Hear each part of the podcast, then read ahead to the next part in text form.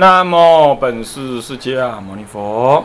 南无本师释迦牟尼佛。南无本师释迦牟尼佛。南无本师释迦牟尼佛。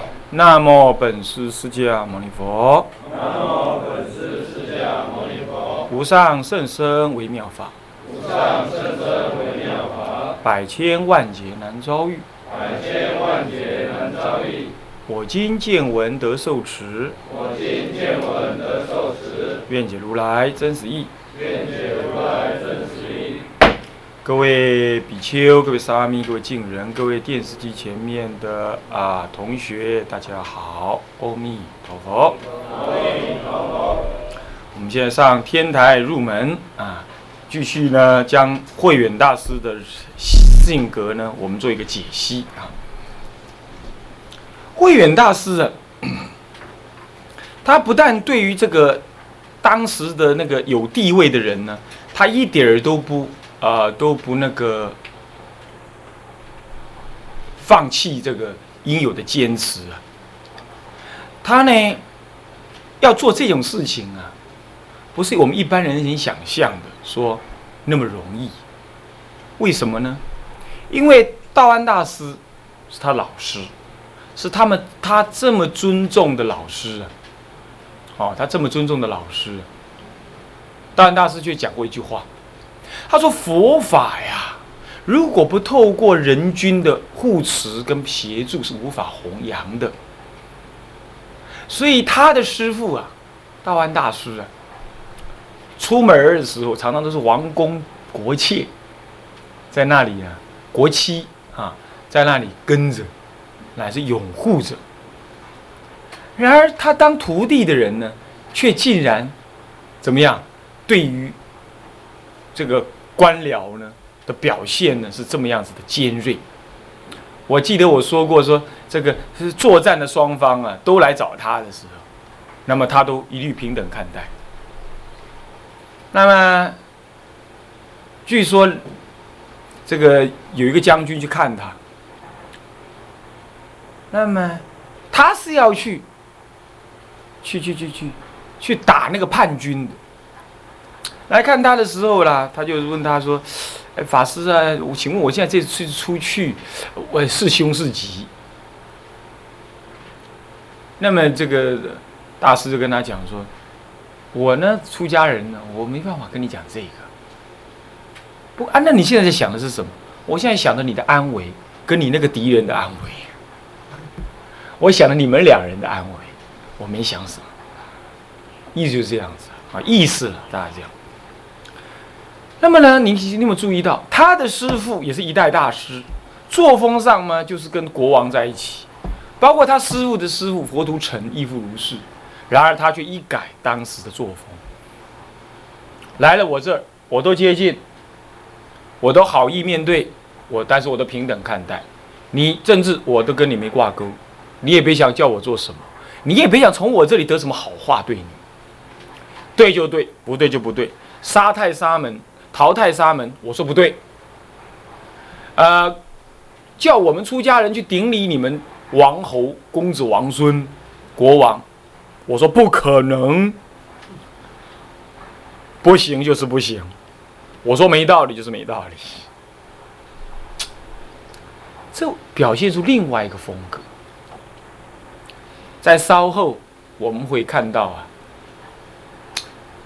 这个宋齐梁陈的宋朝，哎齐齐国还是宋国啊？宋国，宋国有这个有一位有一位僧统，就是僧人的统一管理人呢，他也是出家人啊，也是出家人。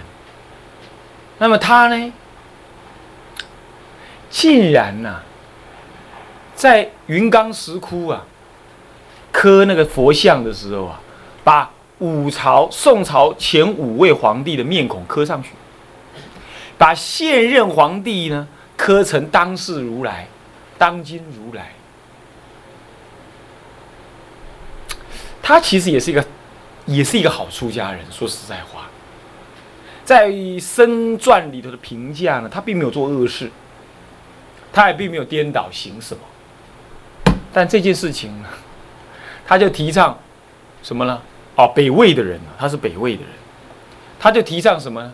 皇如来，当今皇上即如来，这种思想，实在是害了中国人了不少时候。但他没有恶意，他在那种君子强权底下，他只知道奉承。可是他做错了，你不应该奉承，你应该用道德感召。那么能感化就感化，不能感化，保持距离。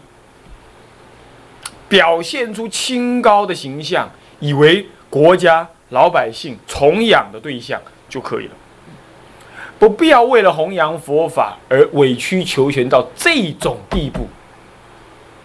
各位懂我意思没有？所以今后啊，一定要记得，作为一个出家人跟政治的关系，绝对是划清界限。你绝对不要为了弘扬佛法，为了呢，你南普陀旁边有一块地好盖。教室大楼啊，你就去叫那个旁边的墓地变更土地，土地使用，这样没有意义，这样没有意义。一切正当的来，正当的去，能成者缘也，不能成者业也。不要强求，你唯有这样不卑不亢，你对待那些强权呢，你才能够。你我可以协助你弘化利生在老百姓身上，但不是协助你，是我菩萨行一定要的。可是你不要叫我替你说些什么话。我出家人该说则说，我如果不适合说，我就不要说，我也不会批评你政府。弘法利生是我的本分，你能够护持，那么你的利益；不能够护持，是众生的业感。我不能够放弃出家人的身份，扭曲出家人的行为，来呵护你，来来附庸你政治的需要，不应当如此。可是出家人也绝对不能这样讲，你是暴君，我领导人家来反叛你，出家人也不这么做。你一个出家人就是大慈大悲，你应该让任何对立的政治团体在你面前都感受到啊，师父的慈悲摄受了我。你不应该用世间的价值标准来认定两个政治集团的对跟错。这是一个出家人应该有永远认知的事实。我们投胎在哪里是我们的业缘。这个业缘并不能就这样认定为你所投胎的地方永远是对的，对不对呀？所以两个对立的政治团体呀，都有他们的各具业缘呢。讲难听一点，各有各的无名啊；讲好听一点，各有各的不得已啊。我们不需要去投入政治的对立。那你说这样出家你要不要爱国？要爱国。他的爱国是站在一个更高的层次来爱国。他是站在一个如果没有国就没有家，没有家就不能修行这个立场上来爱国，但是爱国并没有叫你反过来恨对方，恨那个害国的对方。注意，这两个不一样。你尽管爱国，可是不应该你翻爱为恨而恨。比如说哦，跟我们对立的一个政治主体，日本啦什么啦什么的。出家人要永远注意这个事实，所以出家人投入政治的恩怨，投入国际的对立，乃至投入群众的政治活动，我们怎么看都不符合佛法，不符合佛法大慈大悲。你今天你站在一个你政治的阵营这一边，然后你说他们都是错误，他们都是错误，他们都应该改革，站在他们的立场，你就是对他们不慈悲。政治立场是没有什么好绝对对、绝对错的，所以我们只有无限的谅解跟包容。出家人记得，记得，我看很多不少的出家人到了啊哪个国家去或者哪个对岸去，然后就回来就批评人家的政府如何如何。我是觉得。或许人家政府底下有一些我们不太能接受，经验中不太能接受，我们在台湾嘛，不太能接受的。但是，作为一个向于无我，投向慈悲、修大乘恨的菩萨行者，他的心量是广大于一切法界的，怎么可以只在一个小小的政治集团的两者之间妄起分别呢？各位同学，记得，这是慧远大师又给我们的另外一个启示。在今天，你就可以历练你自己。这样了解意思没有？好，我当然也没有做的那么好了，但是呢，我也在努力当中，啊，哈 哈我也在努力当中。OK，讲到他七十七岁的时候呢，这个佛陀跋多罗呢，又重新的，因为与罗什大师不和，来到庐山，庐山慧远大师就以很恭敬的方式，请他翻译了一部。对南方的禅法很重要的一部经，也就是所谓的《佛陀跋多罗》呃的那个那个《达摩多罗禅经》，也就是《不净观经》，或者叫做《修行方便禅经》。这部经现在还找得到啊，赶快拿来看一看，很不错的。也不是赶快了，又有因缘去看。这个使得南方的禅法大兴。那么接下来啊，晋安帝义熙十二年，西元四百一十六年，距离现在刚好是一千一千五百几年啊？五十呃六十几年六十一年是吧？一千五百六十一年左右啊啊，一千三百六十呃一千五百一千五百八十一年左右啊。啊，一千五百八十一年，一千五百多年前了，或有人说是义熙十三年，他的八月初病重，到了八月一号病重，八月六号病到已经快弥留了。当时庐山不只有东林寺，还有西林寺，还有好多好多的丛林，小金色、大金色的什么的，很多的大德知道他病重，都来看他。不只是他的徒弟，还有很多的大德都来看他，并且请他饮古酒。古酒就是古豆所造造成的酒。他说不能喝酒，因为他的病应该喝这个酒的，他不喝。人家就请他喝米汁，过午了他又不喝。人家就这样，不然这样子嘛，吃飞七吃七呃那个七日药嘛，我们就以蜜和水。飞石浆了，不是七，当做七，当做飞石浆算了啊，当做飞石浆了啊，不是七日药，当做飞石浆了。他说飞石浆是可以了，不过我这个情形可不可以喝呢？其实他应该知道可以喝，但他故意说要找律师在查律。那么呢，律文翻到一半，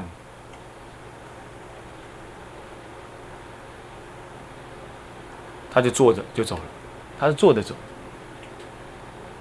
他坐很磊落嘛，他坐着，啊，你翻翻看，静静在那，很病很重很重，他不讲话，然后呢，查了一半，走了，头顶发热，热到会烫手，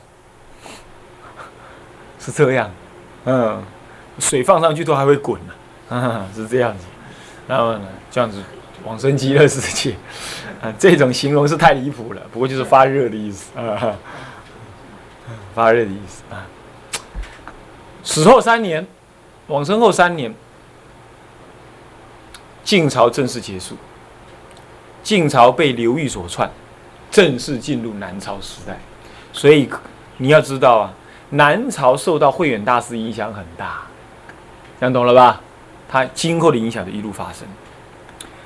魁二活动年代及地区：十一年代，孝武帝太元三年，也就是西元三百七十八年，他离开了道安大师开始，一直到晋安帝义熙十二年，西元四一六年前后，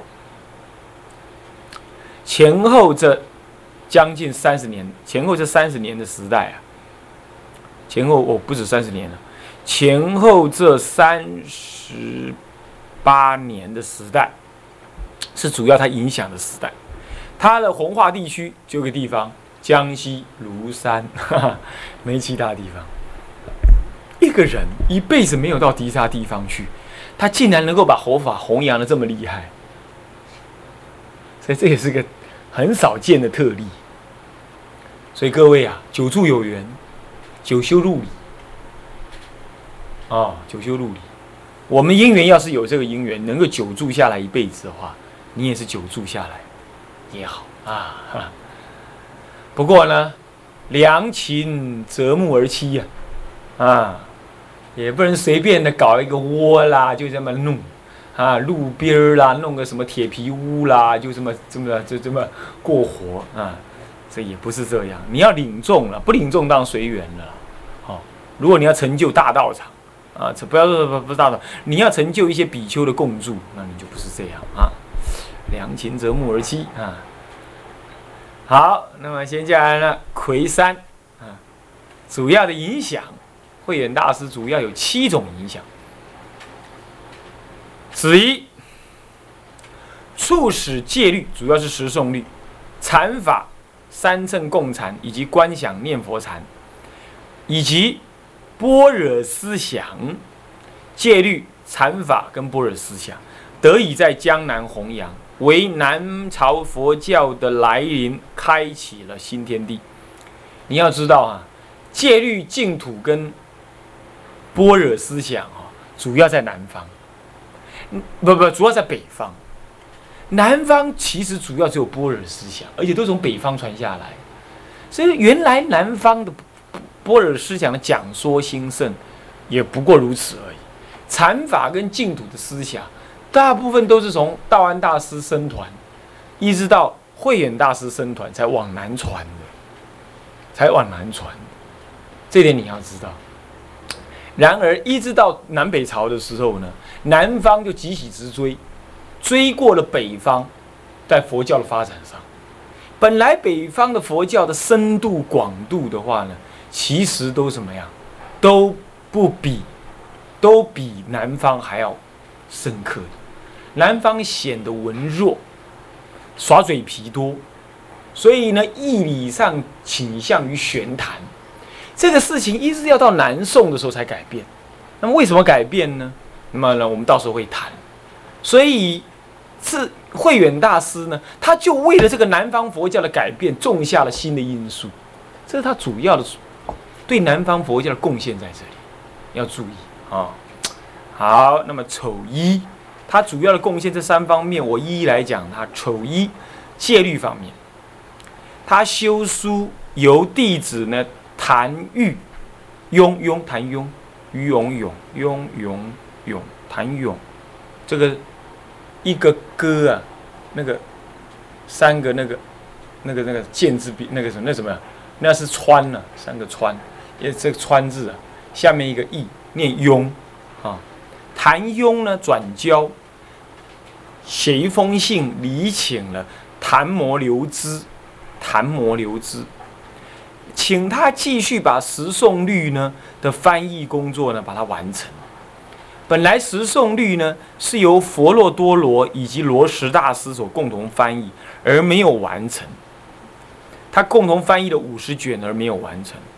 那么呢，他就请那个谭摩多、谭摩留之继续把十诵律翻译完成，从而使得十诵律因此能够弘扬于南方。所以呀，谁呀？那个道宣律师，道宣律师的前身是谁呀？梁朝申佑律师，申佑律师其实就是十诵律的大宗将。而且道宣律师对于南山律的了解，呃，对于四分律的了解，还没有他的前身申佑律师对十诵律的了解的十分之一那么多。所以人生漏略，越投胎越糟糕。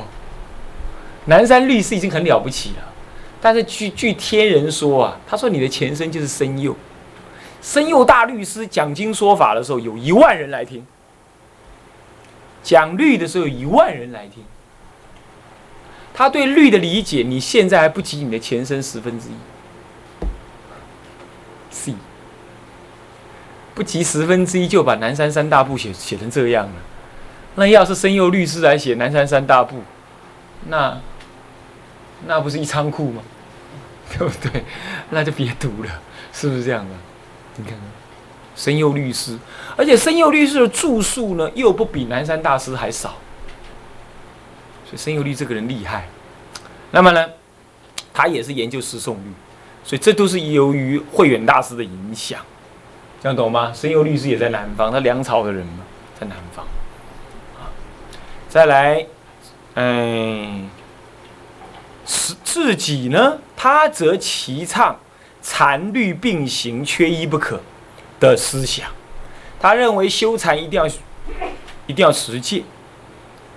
好，各位这样知道了吧？修禅一定要实践，这样知道了吧？所以呢，不要去学人家那些什么奇怪的禅呐，啊，一想到就吃，吃了就睡，那这样子就不是了，就不可以这样子啊啊，也是有这种禅的呀啊。呃，那你只会以为人家大陆的禅法是一天吃午餐，人家怎么修的？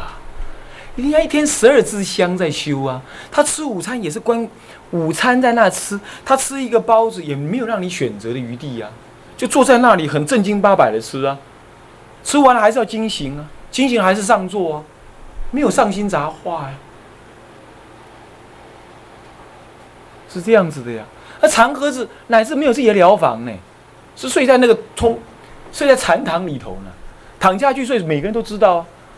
你能不能晚上睡起状况，他都知道，乱叫乱吼他都知道。一起来大家都要起来，那很苦的呢。他一天吃午餐，你只知道人家一天吃午餐，你不知道人家怎么修的呀。嗯，所以他就算不守戒律，也不过那条没守而已，是不是啊？其他的守很严谨的呀，很用功的呀。你要学人家的好处哦，你不要学人家的坏处，啊，所以说禅律啊，一定要并进啊。那么以身作则，严持戒律，为后世做表率。你看他临终还这么查查戒律，你看看，这是真的很少见这种人，是吧？刚正不阿。大德之所以是大德啊，主要就是一定坚持啊。丑二。佛法禅法方面呢，他继续道安大师以以来安世高系统的禅法的实践，这就是小圣禅，安世高系统的禅法实践，并且啊，礼请了佛陀跋多罗觉贤呢，翻译了那个方便修行方便禅经啊，方便禅观经啊，以弥补了在禅经当中的不足。当时安世高翻译的还是我不足。同时以禅观配合修持观想念佛的法门，这也是他特学的法门。他是借由禅观，透过波州三昧念佛，波州三昧法，他来修念佛三昧，所以他真正在定中见佛见三遍，见三遍啊，这很好的啊。所以这样子见过佛了，你一定念佛的。你就是唔捌看过佛祖，你只安尼唔念佛啦，安尼求者求者来唔念，对不？安尼看起来就怕死命念。那么丑三般若方面，以道安大师所弘扬的般若思想而开启了对佛法之认知，这是道安，这是慧远大师本来在太阳山初听初听经的时候就这样，因此他一生对于般若的研究不醉，那么。如例如他与罗什大师呢往返的情谊就是这样，他到六十几岁、七十岁都还这样做。那么虽然仍不改引，但是他仍然不改引老庄而示波了。然而已经不再受限于格义佛教的潮旧，这很重要。我在上一次前几堂课已经讲过，从东晋以来啊。都是用老庄来解释佛法，然而他跟道安大师，从道安大师开始就开始远离老庄，来用佛教解释佛法。尤其他又经过了慧罗什大师的洗礼，他对于般若的正见呢，更是要超越老庄的语句，来用般若本身的语句来解释佛法。这也是当时道安大师没要做而没有做的很完整，而他来做到的。有一个例子很有名，有一次道安，他的是二十几岁的时候，道安大师那个时候已经三四十，已经四五十了。那么呢，他在讲那个般若的正见的时候呢，大家都听不懂，讲空无的观念，大家都听不懂。最后他不得已，他才引一个老庄的虚无的思想来讲解，大家听了呢，号称都懂了。那件事情之后，道安大师才特别容许只有他可以看老庄思想，将来讲解的时候可以用老庄来解释。换句话说，道安大师曾经，或者至少在那段时间，或者那段时间之后，他有禁止弟子们不要再这么做。所以，道安大师开始已经在扭转老庄格义佛教的性格。一直到了慧远大师，可以说他继续继承这种观念，这样了解意思没有？啊，这是一个相互一贯的道理。好，这第一个啊是这样。那么第二呢？子二，大安大师呢？呃，慧远大师第二个对佛教的贡献就是以道德学问感化实贤与人主、人君、人主。大大的提升了佛教的地位与道德的形象。比如说，刮胡，他平等护念一切众生，对立的两边他都平等护念。他认为他的身格清高，持戒精严，而不畏惧强权，不媚于权贵，不对权贵谄媚，这种清高的升格啊。使他成为一代的高僧，而影响当时跟后世非常非常的深远。